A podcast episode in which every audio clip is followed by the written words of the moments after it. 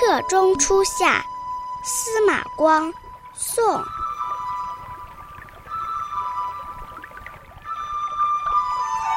四月清河雨乍晴，南山灯户转分明。更无柳絮因风起，惟有葵花向日倾。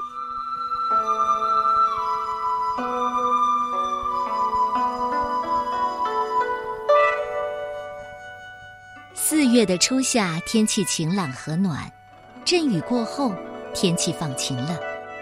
雨后山色青翠宜人，正对着门的南山。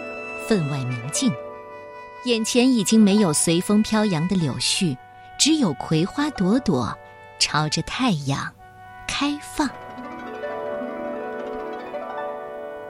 客中初夏的客中，说的是旅居他乡做客。写这首诗的时候，司马光正好从朝廷当中出来，退居洛阳。司马光为什么要去洛阳呢？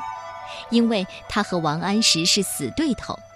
宋神宗熙宁三年，王安石在皇帝的支持下实行变法，司马光竭力反对，最后只能被迫离开汴京，去到洛阳，直到宋泽中即位才回京任职。这首诗的后两句柳絮和葵花的对比，带有讽刺的意思。司马光把王安石比作柳絮。用葵花比作自己，来表达自己对皇帝可是一片忠心的。看够了趋炎附势的柳絮，更要像葵花那样，始终向着太阳。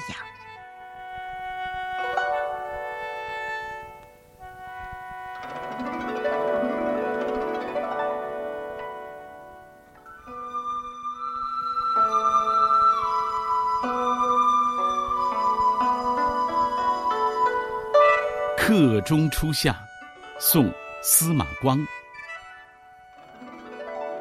四月清河雨乍晴，南山当户转分明。更无柳絮因风起，惟有葵花向日倾。